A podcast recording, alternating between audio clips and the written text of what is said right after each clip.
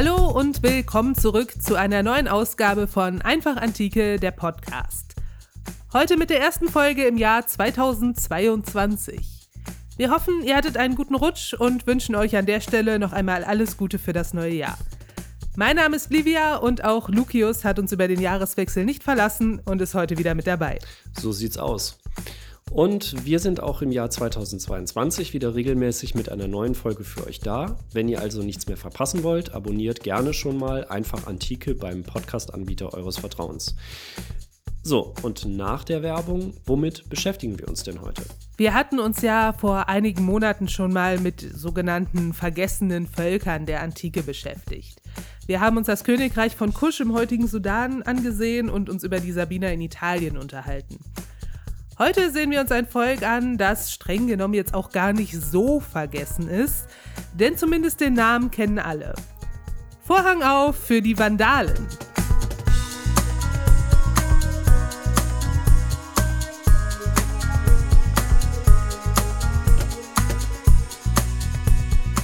Man hat ja immer so seine Vorurteile.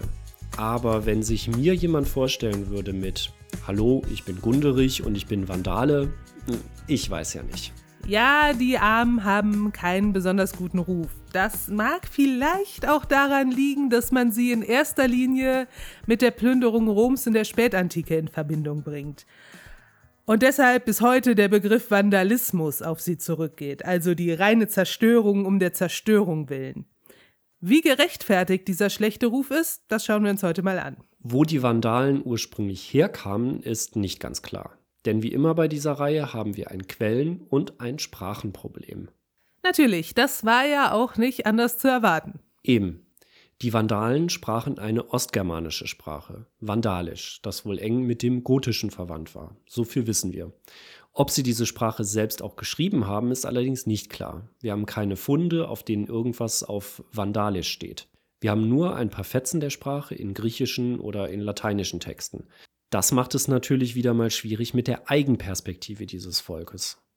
Wenn wir keine schriftlichen Hinterlassenschaften von ihnen selbst haben, wer hat denn so über sie geschrieben?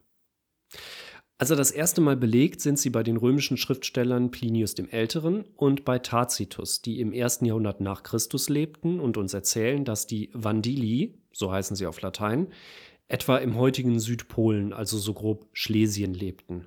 Also vielleicht bin ich ja dann auch Vandalin, also zumindest so ein ganz kleines bisschen. Ich habe auch manchmal wirklich eine ganz arge Zerstörungswut in mir. Du meinst wegen Schlesien? Ist eher unwahrscheinlich, wie wir gleich im weiteren Verlauf der Geschichte noch sehen werden. Ach, schade. Jedenfalls interessieren sich Plinius und Tacitus nicht groß für die Vandalen. Sie erwähnen sie einfach nur mal. Was wir auch nicht wissen, ist, wie dieses Volk ins heutige Südpolen gekommen ist. Ob sie also, als sie das erste Mal erwähnt werden, schon immer da gewohnt haben oder nicht vielleicht doch von noch weiter nördlich kamen. Heißer Kandidat dafür die Region Vendel, früher Vendil in Schweden. Das liegt zumindest lautlich irgendwie nahe, bewiesen ist es aber nicht. Eine andere Theorie geht davon aus, dass Vandale was mit Wenden, Wandeln bzw. Wandern zu tun hat, also mit Leuten, die ihren Standort oft verändert haben. Auch das ist letzten Endes nicht bewiesen, aber wenn dem so ist, dann wären die Vandalen zumindest gut benannt. Genau, denn so richtig kennt man sie ja nicht aus dem ersten Jahrhundert von Plinius und Tacitus, sondern aus der Zeit der Völkerwanderung, also aus der Spätantike. Eigentlich schon der sehr späten Spätantike. Mit einem Fuß sind wir da schon im Mittelalter. Genau, reden wir also über das fünfte und sechste Jahrhundert nach Christus. Das ist eine Zeit, die meistens nicht so viel Spotlight bekommt. Deswegen hier nochmal kurz, wie sieht es um das Jahr 400 im römischen Imperium aus? Da sollte man zunächst sicher mal festhalten, dass das römische Reich 395 geteilt wurde. Es gab nun zwei Kaiser, einen in Byzanz im Oströmischen Reich und einen in Rom im Weströmischen Reich. Kulturell, wirtschaftlich und ideologisch kann man schon immer noch von einem Reich ausgehen. Von den Menschen der damaligen Zeit ist diese Aufteilung der Herrschaft auf zwei Kaiser gar nicht so krass wahrgenommen worden. Rückblickend hatte die aber durchaus schwerwiegende Folgen. Denn sie führt dazu, dass sich beide Reichsteile auseinanderentwickeln. Beide Reiche haben mit einigen Schwierigkeiten zu kämpfen, uns interessiert im Folgenden aber eher das Weströmische Reich. Probleme waren zum Beispiel sehr schwache Kaiser, eine schwindende Zentralgewalt in Rom, Usurpationen, immer neue Bürgerkriege innerhalb der Grenzen des Reiches und dann eben auch neue Feinde an den Außengrenzen. Wir haben es hier immerhin mit der Zeit der Völkerwanderung zu tun. Also ich habe in der sechsten Klasse ja noch gelernt, dass die von den Hunnen ausgelöst wurde. Aber das ist ja heute, glaube ich, umstritten. Ja, das ist so ein bisschen das Henne-Ei-Problem. Sicher ist, dass es kriegerische Auseinandersetzungen an den nördlichen und östlichen Grenzen des Römischen Reiches gegeben hat, dass es zu Plünderungen und Überfällen kam. Die Frage ist aber, haben die Hunnen und als Folge davon andere Völker das Römische Reich überfallen und es dadurch geschwächt? Oder haben die Hunnen und andere das Römische Reich überfallen, weil es schon geschwächt war und sie dadurch überhaupt erst eine Chance hatten, in das Imperium einzudringen und dort in den vormals gut geschützten Provinzen zu siedeln? Das lässt sich so genau nicht sagen. Was wir aber auf jeden Fall vergessen können, ist die Vorstellung, dass irgendwelche germanischen Horden in das Römische Reich eingefallen wären und da brüllend und brandschatzend alles überfallen und platt gemacht hätten. Das ist im besten Fall stark vereinfacht. Insgesamt kann man da doch von längeren Zeiträumen ausgehen, von kriegerischen Allianzen und Aushandlungsprozessen, weil eine Menge Menschen eben auf der Suche nach einer neuen Heimat und Land waren, wo sie siedeln konnten. Und einige davon waren eben die Vandalen. Und die sind während dieser Völkerwanderung nun wirklich weit gewandert. Nach ihrer ersten Erwähnung hört man erstmal lange nichts mehr von ihnen. Erst als man um das Jahr 400 große Wanderungsbewegungen an der Donau feststellen kann, ziehen die Vandalen westwärts nach Gallien. Wahrscheinlich sind sie auf der Flucht vor den Hunnen. Allerdings sind sie nicht alleine unterwegs, sondern in einem großen Verband mit anderen Stämmen, nämlich den ursprünglich iranischen Alanen und den germanischen Sueben und Burgunden. Ende des Jahres 406 steht dieser polyethnische Völkerverbund dann auf einmal am Rhein. Das Jahr 406 war ohnehin schon kein gutes Jahr für das Weströmische Reich. Bereits 405 waren die Goten in Italien eingefallen und konnten 406 gerade noch mit Hilfe von Söldnern gestoppt werden. Außerdem kam es in Britannien zu einer Reihe von Usurpationen. Die dort ausgerufenen Kaiser sind alle sehr kurzlebig im wahrsten Sinne des Wortes und der letzte von ihnen ist ein gewisser Konstantin III. Hm, nie gehört. Da hast du auch nicht viel verpasst. Ihm gelingt es aber immerhin, sich von den Truppen in Britannien zum Kaiser ausrufen zu lassen und dann eben zumindest zu planen, auch in Gallien weitere Gebiete unter seine Kontrolle zu bringen. In Gallien ist also schon Unruhe. Und in der Silvesternacht 406 auf 407 gelingt es dann eben auch noch den Vandalen mit ihren Verbündeten über den Rhein in die Provinz Gallien einzudringen. Okay, das war dann aber für germanische Stämme sicherlich eine gewisse Herausforderung, denn man darf sich das in der Antike ja nicht so vorstellen, dass es da alle paar Kilometer irgendwo eine Brücke über den Rhein gab. Also wo und wie genau sind die über den Rhein gekommen? Also das ist nicht so ganz klar, das hat halt schlicht und ergreifend niemand aufgeschrieben. Man vermutet bei Mainz, weil es dort in der Antike eine römische Steinbrücke gab, die zu diesem Zeitpunkt auch noch intakt war. Andere haben vermutet, die Vandalen seien über den zugefrorenen Rhein gelaufen. Aber auch das wird in den ohnehin schon spärlichen Quellen nicht erwähnt, also dass der Rhein zugefroren gewesen wäre. Ebenso wenig wissen wir, wie viele Leute da genau den Rhein überquerten, aber es waren sicher mehrere tausend. Und wir können auch nicht sagen, wie lange das Ganze dauerte. In Gallien als Teil des Römischen Reiches hatte man dann ja seine Ruhe vor den Hunnen und wohl auch bessere Lebensbedingungen als an der Weichsel. Was ist dann passiert? Dieser Multikulti-Zweckverband hat sich aufgespalten. Warum? Keine Ahnung, wissen wir nicht.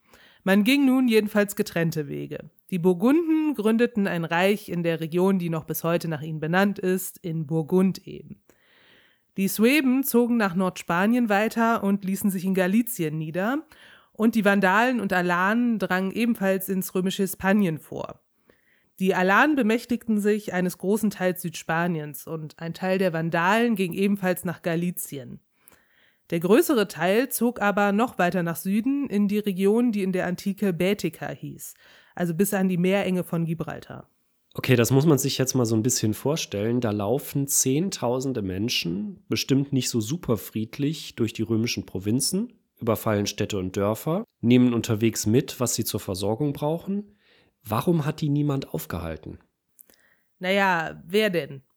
Also die Dörfer und Städte, die da so im Weg lagen, hatten dem nicht viel entgegenzusetzen.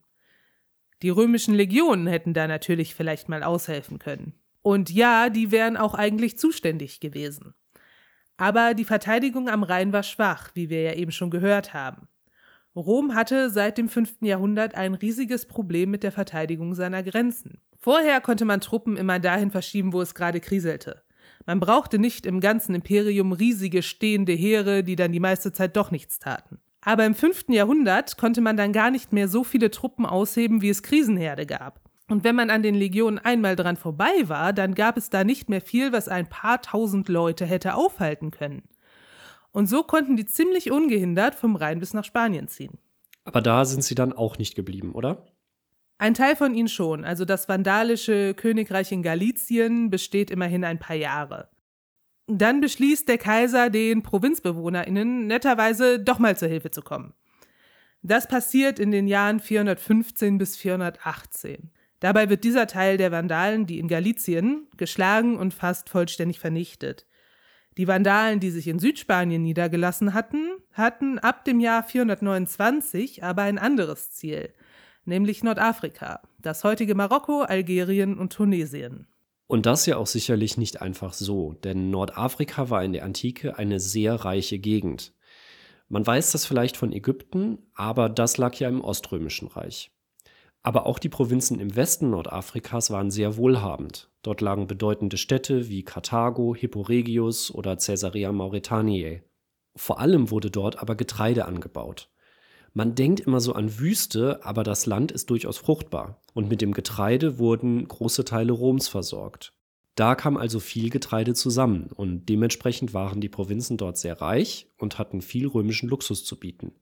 Es war eine attraktive Region und außerdem auch strategisch ein guter Ausgangspunkt. Es kam aber noch was anderes dazu. Angeblich wurden die Vandalen bzw. ihr König Geiserich gebeten, nach Afrika zu kommen. Das schreibt zumindest der Historiker Procopius von Caesarea im 6. Jahrhundert. Angeblich sollten sie innerrömische Streitigkeiten zwischen zwei hochrangigen kaiserlichen Feldherren lösen. Also militärisch lösen, mit Waffengewalt. Sie wurden quasi als Söldner in Nordafrika angeworben. Ob das stimmt, ist umstritten. Wahrscheinlich ging es doch eher um wirtschaftliche und grundsätzlich strategische Überlegungen und die Aktion war von langer Hand geplant. Es sind im Jahr 429 circa 80.000 Menschen von Spanien nach Nordafrika übergesetzt worden. 15.000 bis 20.000 Soldaten und eben alle ihre Familienmitglieder.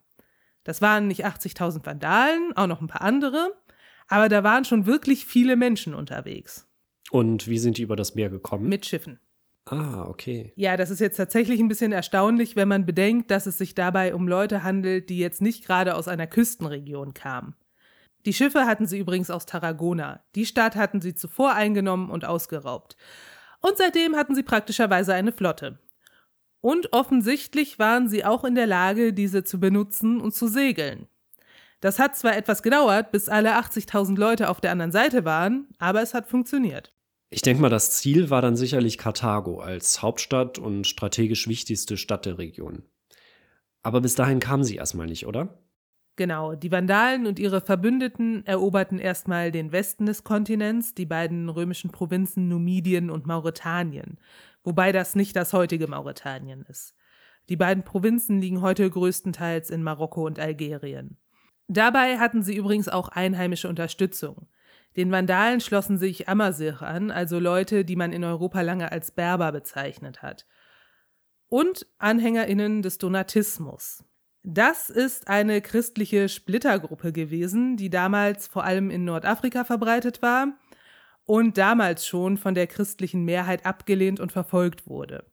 Im Kern ging es darum, dass diese donatistische Minderheit sich weigerte, Menschen wieder in die Kirche aufzunehmen, die dem Christentum schon einmal abgeschworen hatten, zum Beispiel während der Christenverfolgungen. Diese Glaubensfragen sind aber auch nicht so wichtig. Diese Menschen erhofften sich nun aber Unterstützung von den Vandalen. Denn in Nordafrika saß ein katholischer Bischof. Man hätte dort natürlich lieber einen Donatisten gesehen. Die Leute, die der Vandalenkönig Geiserich hinter sich vereinen konnte, wurden also immer bunter und vor allem immer mehr. Die römische und katholische Vorherrschaft in der Region war also ernsthaft in Gefahr. Wo du den Bischof in Nordafrika und die katholische Glaubensrichtung dort schon gerade angesprochen hast, das ist ja kein Unbekannter. Nee, absolut nicht. Bischof der von den Vandalen eroberten Stadt Hipporegius ist nämlich zu diesem Zeitpunkt niemand anderes als der Kirchenvater Augustinus, der ja nun eine ganze Reihe bekannter christlicher Werke verfasst hat, zum Beispiel De Civitate Dei über den Gottesstaat oder die Confessiones oder De Trinitate, also über die Dreifaltigkeit. Augustinus war ein wirklich bedeutender Autor der Spätantike, aber vor allem ein Mann, der mit seinen Schriften die Kirche und vor allem dogmatische Ansichten noch jahrhundertelang geprägt hat. Bevor die Vandalen kamen, hatte er gegen das donatistische Christentum gehetzt, diese Leute verfolgen lassen und auch durchaus gewaltsam versucht, sie zu bekehren. Nun stehen die wieder vor der Stadt und sie haben diesmal die Vandalen mitgebracht. Klingt nicht danach, dass man sich da an einen Tisch gesetzt und nochmal über seinen Glauben gesprochen hätte. Nein, die Vandalen belagern Augustinus Stadt Hipporegius 18 Monate lang und können sie am Ende einnehmen. Augustinus wird während dieser Belagerung krank und stirbt im August 430. Die Vandalen errichten ein neues Königreich in Nordafrika mit der Hauptstadt Hipporegius. Also doch nicht Karthago. Nein, vorerst noch nicht. Die kaiserliche Regierung in Rom bekommt nun doch etwas Angst und schickt einen Feldherrn nach Nordafrika, der mit den Vandalen aushandeln kann, dass sie nicht weiter nach Osten, also Richtung Karthago vordringen. Dafür erkennt Rom aber auch die Herrschaft der Vandalen im westlichen Nordafrika an. Rom gesteht hier seine Niederlage ein. Es gibt jetzt ein eigenes, von Rom anerkanntes vandalisches Königreich in Nordafrika.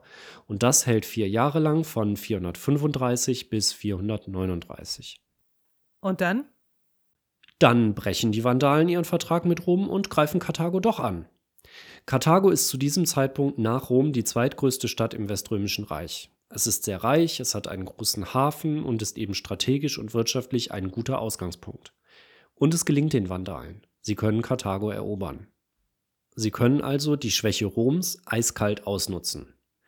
In Rom stirbt unterdessen wieder mal der Kaiser eines unnatürlichen Todes. Das passiert in der Zeit relativ oft. Sein Nachfolger versucht dann noch einmal wenigstens Karthago zurückzuerobern, scheitert aber.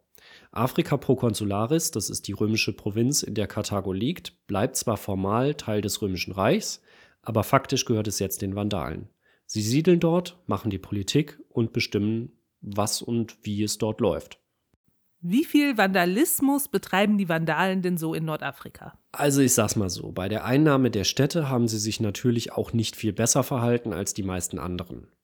Was man aber sagen kann, ist, dass Geiserich, der König der Vandalen, sich erstmal nur die kaiserlichen Güter unter den Nagel gerissen hat.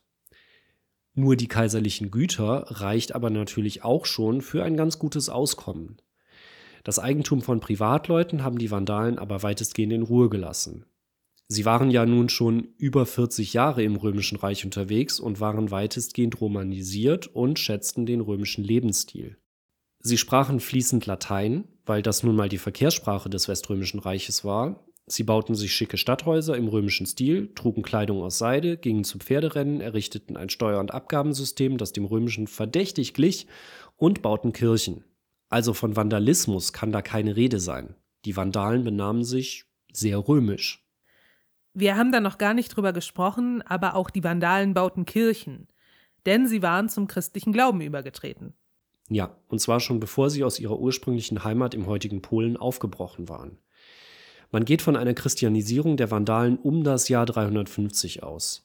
Nur, und davon unterscheiden sie sich dann eben doch von der Bevölkerung Nordafrikas, sie waren nicht katholisch, sondern arianisch.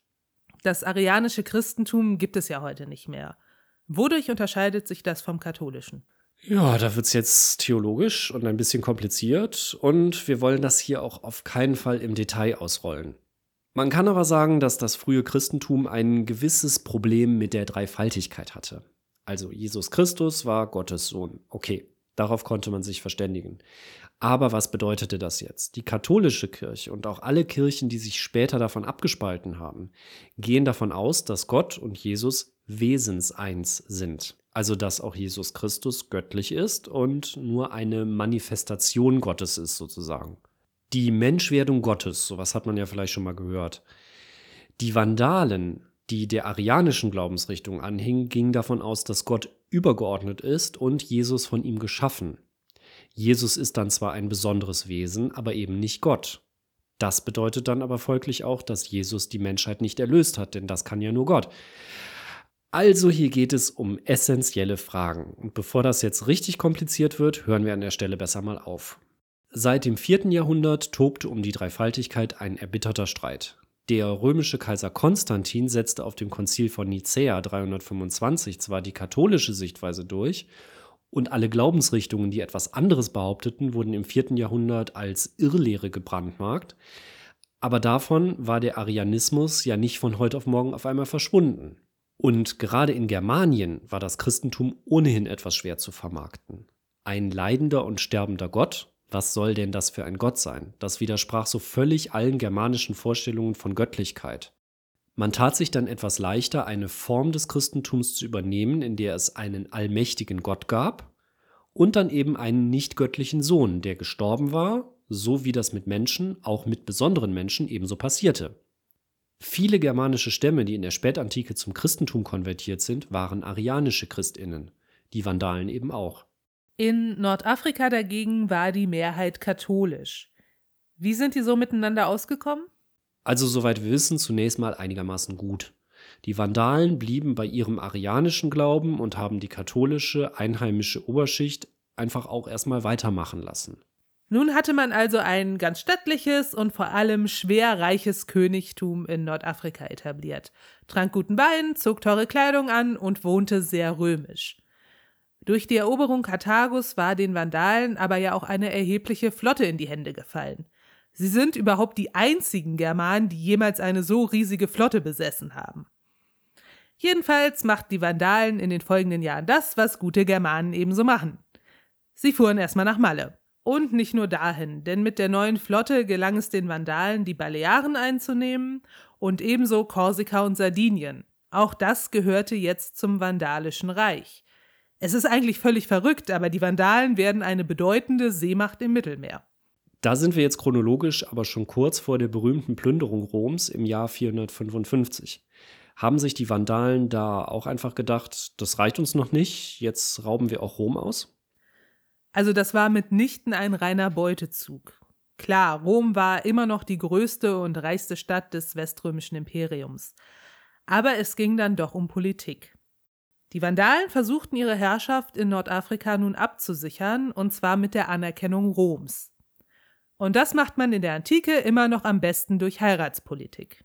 Der römische Kaiser und der Vandalenkönig Geiserich handelten aus, dass die Tochter des Kaisers, Eudokia, nun einen Sohn Geiserichs heiraten soll.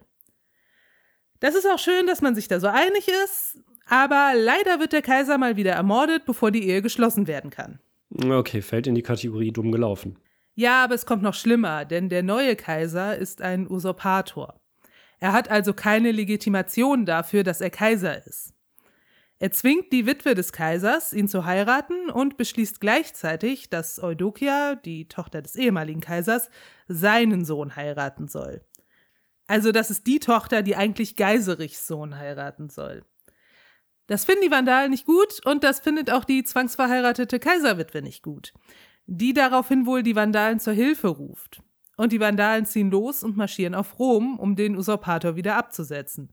Also so mächtig sind die mittlerweile.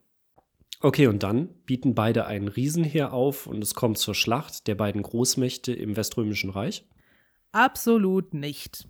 Rom ist zu dem Zeitpunkt schon so geschwächt und in sich zerstritten, dass man beschließt, den Vandalen die Tore zu öffnen. Aber vorher schickt man doch noch eine mächtige Waffe Roms, eine Ein-Mann-Armee sozusagen los, nämlich den Papst. Okay, und was soll der ausrichten?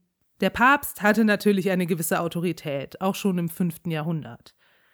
Und wie wir eben auch schon gehört hatten, waren auch die Vandalen christlichen Glaubens. Der Papst zog offenbar so eine Wir sind doch alle Brüder und Schwestern Nummer ab und hat es aber immerhin geschafft, den Vandalen das Versprechen abzunehmen, dass sie kein Blutbad in der Stadt anrichten und die Zivilbevölkerung in Ruhe lassen. Okay, und das hat geklappt. Also der Begriff Vandalismus kommt ja von dieser Plünderung Roms.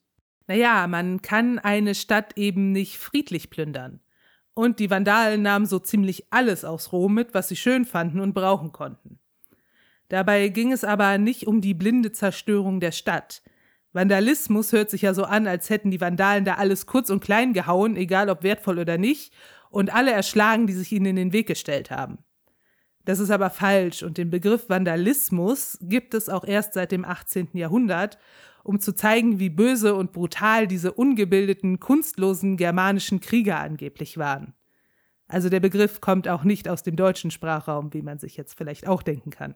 Aber wie gesagt, die Vandalen nahmen zwar schon viel Beute mit aus Rom, aber sie wussten, welchen Wert die Kunstgegenstände hatten, die sie da raubten.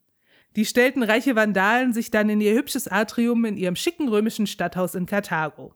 Die Vandalen wussten die römische Kunst durchaus zu schätzen und haben sie nicht einfach zerstört. Übrigens haben die Vandalen aber nicht nur Wertgegenstände und Kunst mitgenommen, sondern auch Menschen. Zum Beispiel die eben schon erwähnte Kaiserwitwe.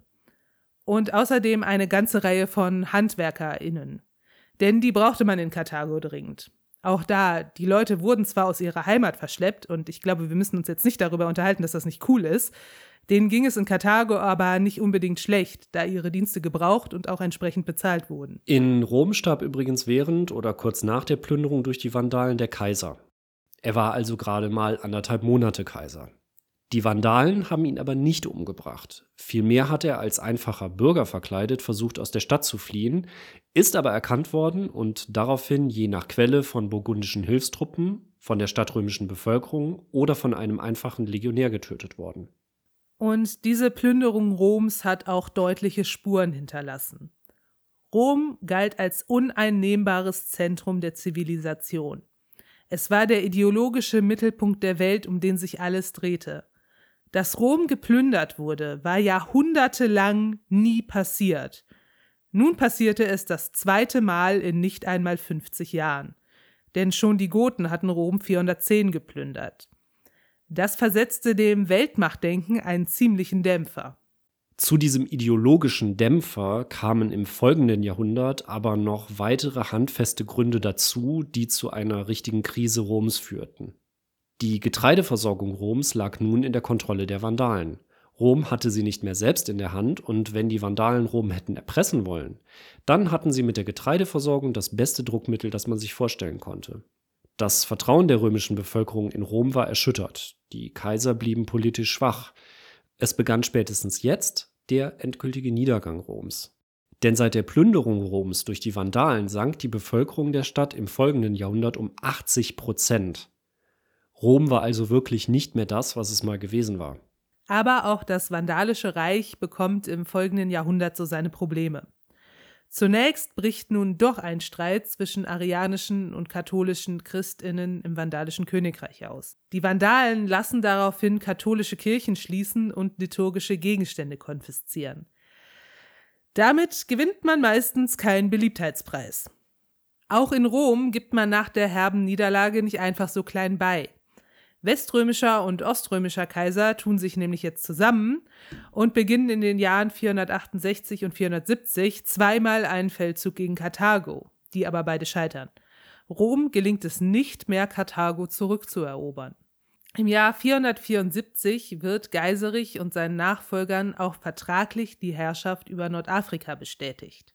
Aber die Vandalen sind schon bald danach nicht mehr in der Lage, ihr neues Riesenreich zu kontrollieren.